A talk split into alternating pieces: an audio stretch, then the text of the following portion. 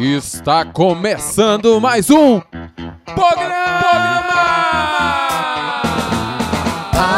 Acorde FM, Acorde FM, Acorde FM,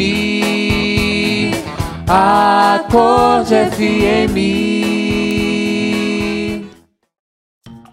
Fala, meu irmão e minha irmã, que alegria novamente poder partilhar com você sobre essa série maravilhosa que fala do acorde. Eita, experiência boa que nós vivemos, ainda vivemos. Padre Leandro nos diz que essa aventura apenas está no começo, apenas começou, né? E você escutou no último programa Rafael Martins falando da filiação. Qual será o próximo passo? Oh, mas antes eu tenho que dizer que eu não estou sozinho. Oi, gente! Que alegria estar aqui partilhando mais um episódio dessa série maravilhosa, porque recordar é viver, né, Fabrício? Nossa, que lindo! Recordar é viver. Bianca Gomes. Gente, no último programa eu não estava, o Kaique estava aqui fazendo às vezes. Tentou falar. Muito bem, fez muito bem. Olha só, menino bom. Mas hoje eu estou, não estou sozinho, estou com Bianca Gomes aqui, mas a outra pessoa que está aqui participou e participa ativamente da construção, de, da construção, como é que eu posso dizer? Da, da fundação, não sei. Da formação, ah, não sei, mas é uma pessoa muito importante que viveu e vive esse caminho conosco. Quem será, hein, Bianca? Tchan, tchan, tchan, Meus irmãos, com alegria que nós recebemos nesse programa aqui hoje, nossa querida irmã Marina Helena. Seja bem-vinda. Obrigada! Oi, pessoal, é uma alegria estar aqui com vocês nesse programa. Gente, já é de casa, sabe falar, não é programa, é programa, né, Marina? É isso aí, a influência é uma coisa séria mesmo, né?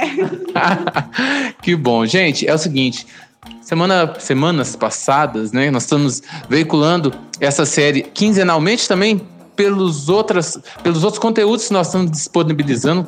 Momento propaganda que agora, toda terça-feira, você encontra, a partir das 15 horas, a pregação do Andar de Cima. Confira lá, aqui mesmo, lá aqui na sua plataforma de preferência. E hoje nós vamos falar de mais um passo que nós demos aqui na, nessa inspiração, nesse sopro de Deus, que foi o acorde. Né? O Rafael partilhou um pouco sobre filiação. E hoje, Bianca, sobre o que nós vamos falar? Hoje nós vamos falar sobre a vida fraterna. Isso é lindo, né? Um tema maravilhoso. Nós escolhemos a pessoa certa, né, Fabrício? Com certeza. E dentro dessa experiência, a gente fala da vida fraterna. Eu posso falar uma vida fraterna aqui, gente. A gente fala da vida fraterna e nós temos um nome carinhoso para isso, que veio a inspiração daquele tempo, que é o ser família. E olha, Vou ficar em silêncio agora, porque a Marina vai fazer uma partilha maravilhosa. Se eu e a Bianca não aparecer mais, é que a gente está profundamente tocado, emocionado. Vamos pro deserto para meditar. Então, gente, esse é um tema muito especial. É, eu gosto muito de falar sobre esse tema, ser família, porque ele diz muito sobre nós e diz muito sobre a vontade de Deus para nós. Né? A vontade de Deus para nós é que nós vivamos como irmãos nos amemos como irmãos, formemos uma família que é o reino de Deus, nada mais que isso. O reino de Deus é uma grande família, é assim que nós vamos viver no céu e a gente já pode antecipar essa vivência no céu aqui na terra. Então, esse é um dos, dos princípios, um dos pilares fundadores da geração Acorde, né? Que nos inspirou lá no comecinho, né? Então, quando a gente começou a perceber esse mover de Deus na geração, na geração acorde, que começou aqui na casa de formação, essa experiência do ser família foi muito forte, né? Tiveram alguns acontecimentos que promoveram, favoreceram essa nossa vivência, né? Que na época aqui na casa de formação, é, no Botuquara, moravam as duas turmas juntas, né? Hoje não é mais assim, mas na época era. O primeiro e o segundo ano moravam aqui. E a gente tinha, assim, laços e um vínculo afetivo muito intenso, né? Muito forte. E aí, é, ao mesmo tempo em que a gente estava vivendo essa experiência bonita de, de família aqui na nossa casa, de se declarar o amor, né, de, de declarar o desejo de dar vida uns pelos outros, na oração, nas escolhas fraternas, nas pequenas escolhas é, do dia a dia, de amor, de caridade, de paciência, mas também de verdade, de correção, a gente vivia aqui em São Paulo um, um momento histórico muito importante, né? É, estavam sendo votadas na Assembleia Legislativa algumas leis que poderiam aprovar o aborto e a ideologia de gênero né, nas escolas, e essas leis visavam tirar o direito dos pais de educarem os filhos, seja nos assuntos de, se de sexualidade como em outros, e passar esse direito ao Estado, né, às escolas, ao poder público. E aí, nós fomos por várias vezes em manifestações, passeatas em frente, em frente à Assembleia legislativa. Eu não consigo falar isso de jeito nenhum. Para protestar, lutar, gritar, vestir a camisa em favor da família. Né, do modelo tradicional de família, pai, mãe e filhos. Nós fomos lutar por isso, nós acreditamos nisso, né? E nós íamos com muita força, com muita garra, com muita determinação. Força, garra e determinação. Guarde essas palavras. Parece um grito de guerra. A gente foi muito decidido a lutar pela vida e a lutar pela família. Só que isso, na verdade, foi só um transbordar da experiência que a gente vivia aqui. Né? Então a gente experimentou que os nossos laços fraternos eles podem ser mais fortes do que os laços do sangue pela presença de Jesus que nos chama e nos une e isso constitui a família e nós fomos às ruas lutar pela família né? Então isso foi a nossa é, essa nossa ida às ruas foi a nossa grande, o grande transbordar dessa experiência, a solidificação da experiência de ser família que a gente vivia aqui, né? E foi bonito isso, né? Nessa época, junto com esse movimento, era um movimento muito bonito, né? É, infelizmente, algumas partes, a Marina se lembra, é, pegaram essa luta de uma maneira muito, vamos dizer, muito luta mesmo. E não era é, é esse é o desejo de Deus, é uma luta pelo amor, entendendo que aqueles outros também é, faziam parte da família de Deus, mas que precisavam entrar em contato com essa verdade, né? E eu me lembro das camisas, camisa branca escrita assim, é Somos família. Somos família. Nossa, foi uma experiência muito bonita. É. Isso não era uma manifestação política, é importante a gente deixar Sim. isso claro né? Esse era o nosso, e a gente entendia como nosso dever de cristãos, né? Lutar pela família, lutar pela vida. A gente entendia que Deus nos convidava a ser essas testemunhas proféticas dessa realidade no mundo, né? Dessa experiência é, que começou aqui na casa de formação e que transbordou, foi uma experiência marcante, uma experiência linda, uma experiência muito forte. E aí, Marina, dentro dessa experiência, eu estava lá também, então posso dar umas pitadas aqui. Dentro dessa experiência, eu queria que você partilhasse assim, quando que você, como formadora, né, uma das pessoas que é, é, estavam direcionando a formação aqui na, na casa de formação, né, é, como, quando você sentiu que aquela dimensão familiar não era somente nessa nesses movimentos que estavam acontecendo, nessas saídas que nós fazíamos sempre, mas que você percebeu que isso estava tomando conta desse ambiente, dessa casa de formação e, estava influenciando o relacionamento. Olha, eu percebi que esse era um desejo de Deus para nós quando começou a surgir entre nós, é, quando alguns irmãos da, da nossa casa de formação começaram a viver algumas experiências tão fortes e tão marcantes que chegavam ao ponto de realmente querer dar vida uns pelos outros. Né? Isso na oração, na, nos pequenos sacrifícios, nos relacionamentos, né? Então, assim, o fruto que a gente estava experimentando era esse. A gente se amava tanto ao ponto de querer dar a vida uns pelos outros, né? E o que, que é isso? Esse é o Evangelho, né? Essa, isso é o que Jesus ensinou. Essa é a máxima do Evangelho, né? Então, amar até dar a vida uns pelos outros. Foi isso que ele fez por nós.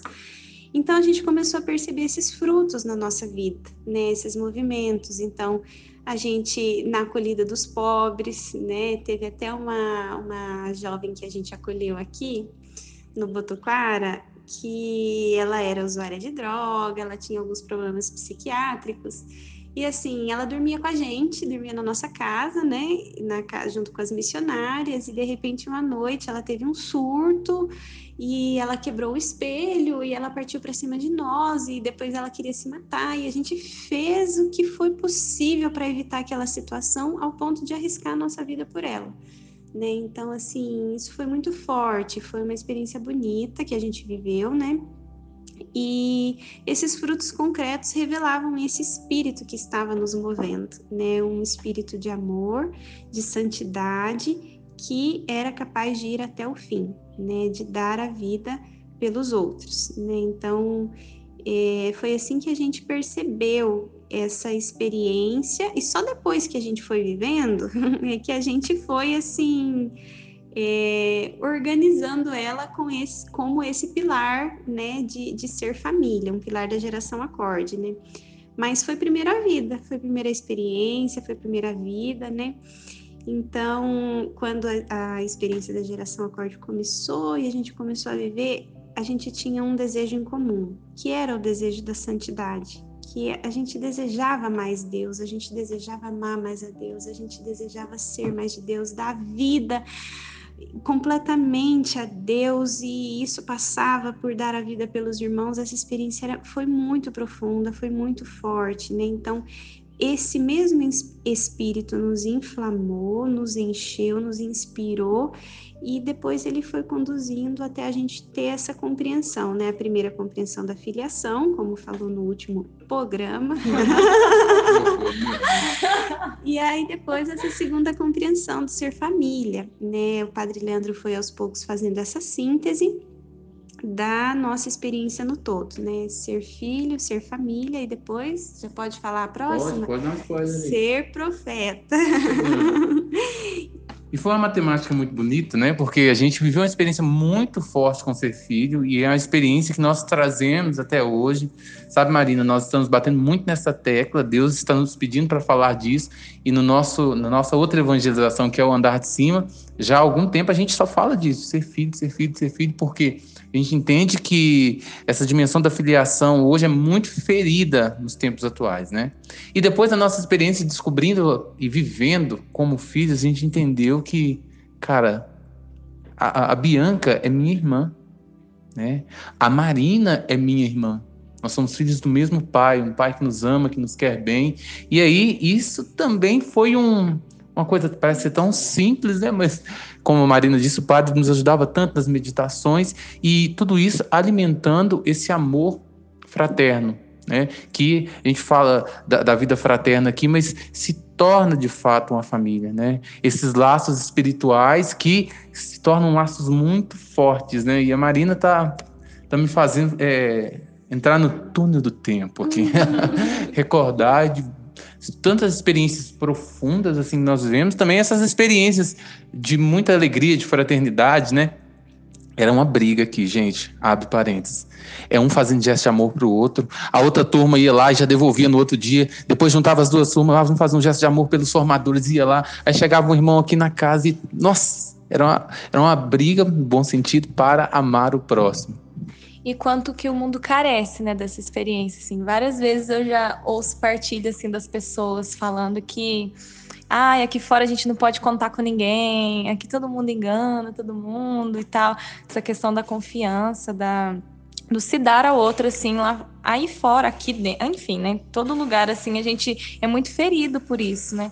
E aí, de repente, vem essa novidade do Espírito, né? Que nós somos família em Deus, né? E essa experiência é de cura mesmo, profundamente de cura, né? Então, nossa, eu, me enche o coração, assim, né? Partilhar sobre essa experiência.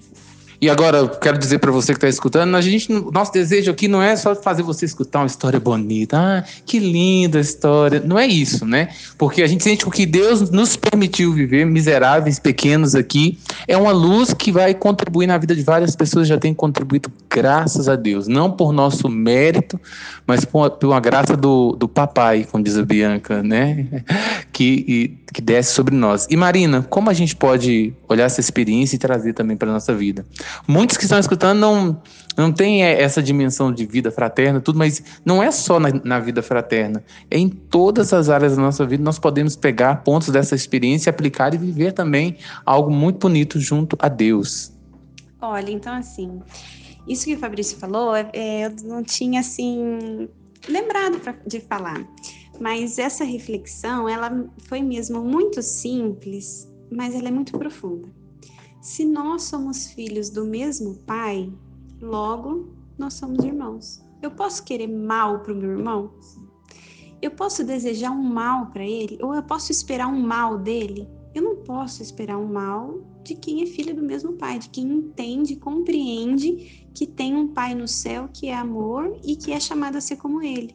Né? Então, assim, a relação entre os filhos de Deus, entre aqueles que se descobrem filhos de Deus e que vivem como tal, não pode ser outra que não seja uma relação de irmãos, uma relação de família. Né? E para a família a gente não deseja o mal e também a gente não espera o mal. Né? Essa é, esse é, é o exemplo que, que Jesus nos deu. Né? Então, assim, no nosso dia a dia, né, você que não tem a vida fraterna, mas que ao mesmo tempo tem, porque o que a gente vive nas nossas ca na casa com os nossos pais, os nossos irmãos, o que a gente vive no trabalho, o que a gente vive na comunidade, no nosso grupo de oração, na faculdade também. Na faculdade, gente, nós não temos limites ou impedimentos de construir relacionamentos sadios. Nós não temos, se nós temos alguma dificuldade ou obstáculo, a gente tem que aprender com o papai do céu a transformá-los em oportunidades, né? E quando a gente tem um coração inflamado, olha, realmente a gente não tem obstáculo.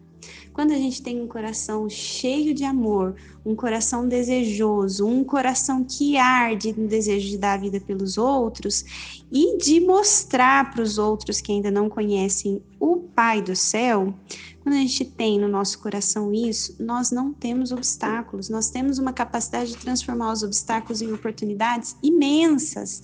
Então, assim, é, a gente tem realmente que, que compreender isso. Não é na vida fraterna, como por exemplo foi na nossa experiência, é aonde você estiver. Onde você está, Deus te colocou como um, um filho dele, como um missionário né, como um escolhido para que você seja um sinal da família de Deus lá, né? Então assim, isso que a Bia falou também tem muita muita razão de ser. Hoje em dia, o que a gente encontra cada vez mais nos nossos relacionamentos ou são, em primeiro lugar, relacionamentos superficiais, né? Aqueles relacionamentos cheios de sentimentalismo, superficiais, né? Ou relacionamentos desconfiados, pessoas desconfiadas, ah, todo mundo engana, todo mundo mente, não vou confiar, etc. Essas duas realidades não são realidades que condizem com quem descobriu que é filho de Deus. Né? Então, assim, quem descobriu que é filho de Deus é chamado a construir novos relacionamentos, tem essa missão e de repente você vai vivendo essa experiência sem perceber. De repente você fala lá e, e olha para sua vida e percebe, poxa estou vivendo experiências de amizades verdadeiras, é, relacionamentos profundos a partir da filiação, né? Então, assim, e estou conseguindo transformar os obstáculos, as dificuldades, os sofrimentos, as dores, as cruzes, né, em oportunidades de construir aqui na Terra aquilo que eu vou viver no céu, né? É com você, Bianca. A Bianca tá aqui ouvinte. A Bianca é ouvinte assíduo. Marina, somente agradecemos pela, pela doação, pelo seu tempo e pela abertura de coração para viver conosco essa experiência, né? É olhar para trás, assim, relembrar, é uma na minha, na minha percepção, é uma chave muito bonita que nos aproxima, né, da graça de Deus, porque a gente olha, recorda as maravilhas de Deus e isso alimenta a nossa confiança de que o Pai fará coisas maiores e melhores. Eu queria só falar mais uma coisa, terminando. Eu queria falar o seguinte: não dá para a gente viver essa experiência de amizade profunda, de relacionamentos, de buscas pelo mesmo ideal, se a gente não tiver o compromisso com uma palavrinha, que é a verdade. Não dá para a gente é, viver essa experiência. E se você ainda não vive, se você sente que não vive, faça uma reflexão, uma revisão pessoal, como está o teu comprometimento com a verdade. Porque se você escolhe a verdade em todas as áreas da sua vida, se você escolhe ser uma pessoa honesta, uma... e o que, que é a verdade? A verdade é uma pessoa. E a verdade é Jesus. Eu sou o caminho, a verdade e a vida. Se você não escolhe, né, não está comprometido seriamente com isso, faça uma revisão, comece a se comprometer e você vai perceber. A própria verdade vai atrair, a própria verdade em você vai atrair pessoas com o mesmo ideal que você.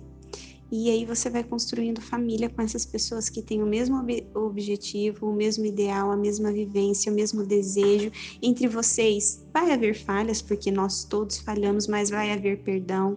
Entre vocês vai haver comprometimento. Entre vocês vai haver correção caridosa, porque quando a gente está na verdade, a gente deseja que o outro também esteja e a gente corrige por amor e a gente ilumina por amor. E essa é a experiência mais profunda que eu tenho feito hoje.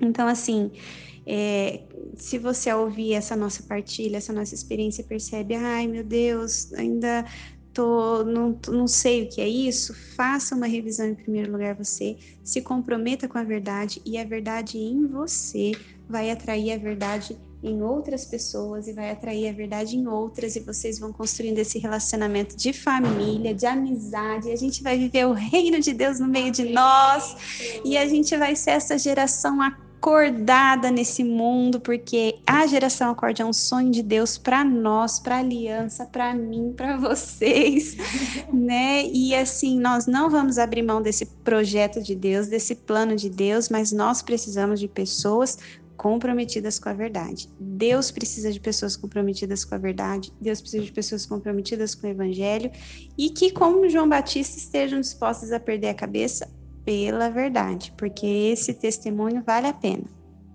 Nós estamos gravando aqui e acabou de chegar uma pessoa comprometida com a verdade, vai dar um oi para vocês que estão acompanhando esse programa. E aí, galera, como vocês estão? Aqui é Magnum. Um grande abraço para vocês, viu? Seminarista da nossa comunidade e também responsável pelo vocacional. Gente, olha, mande seu filho. Se eu quero entrar no vocacional, como que eu faço?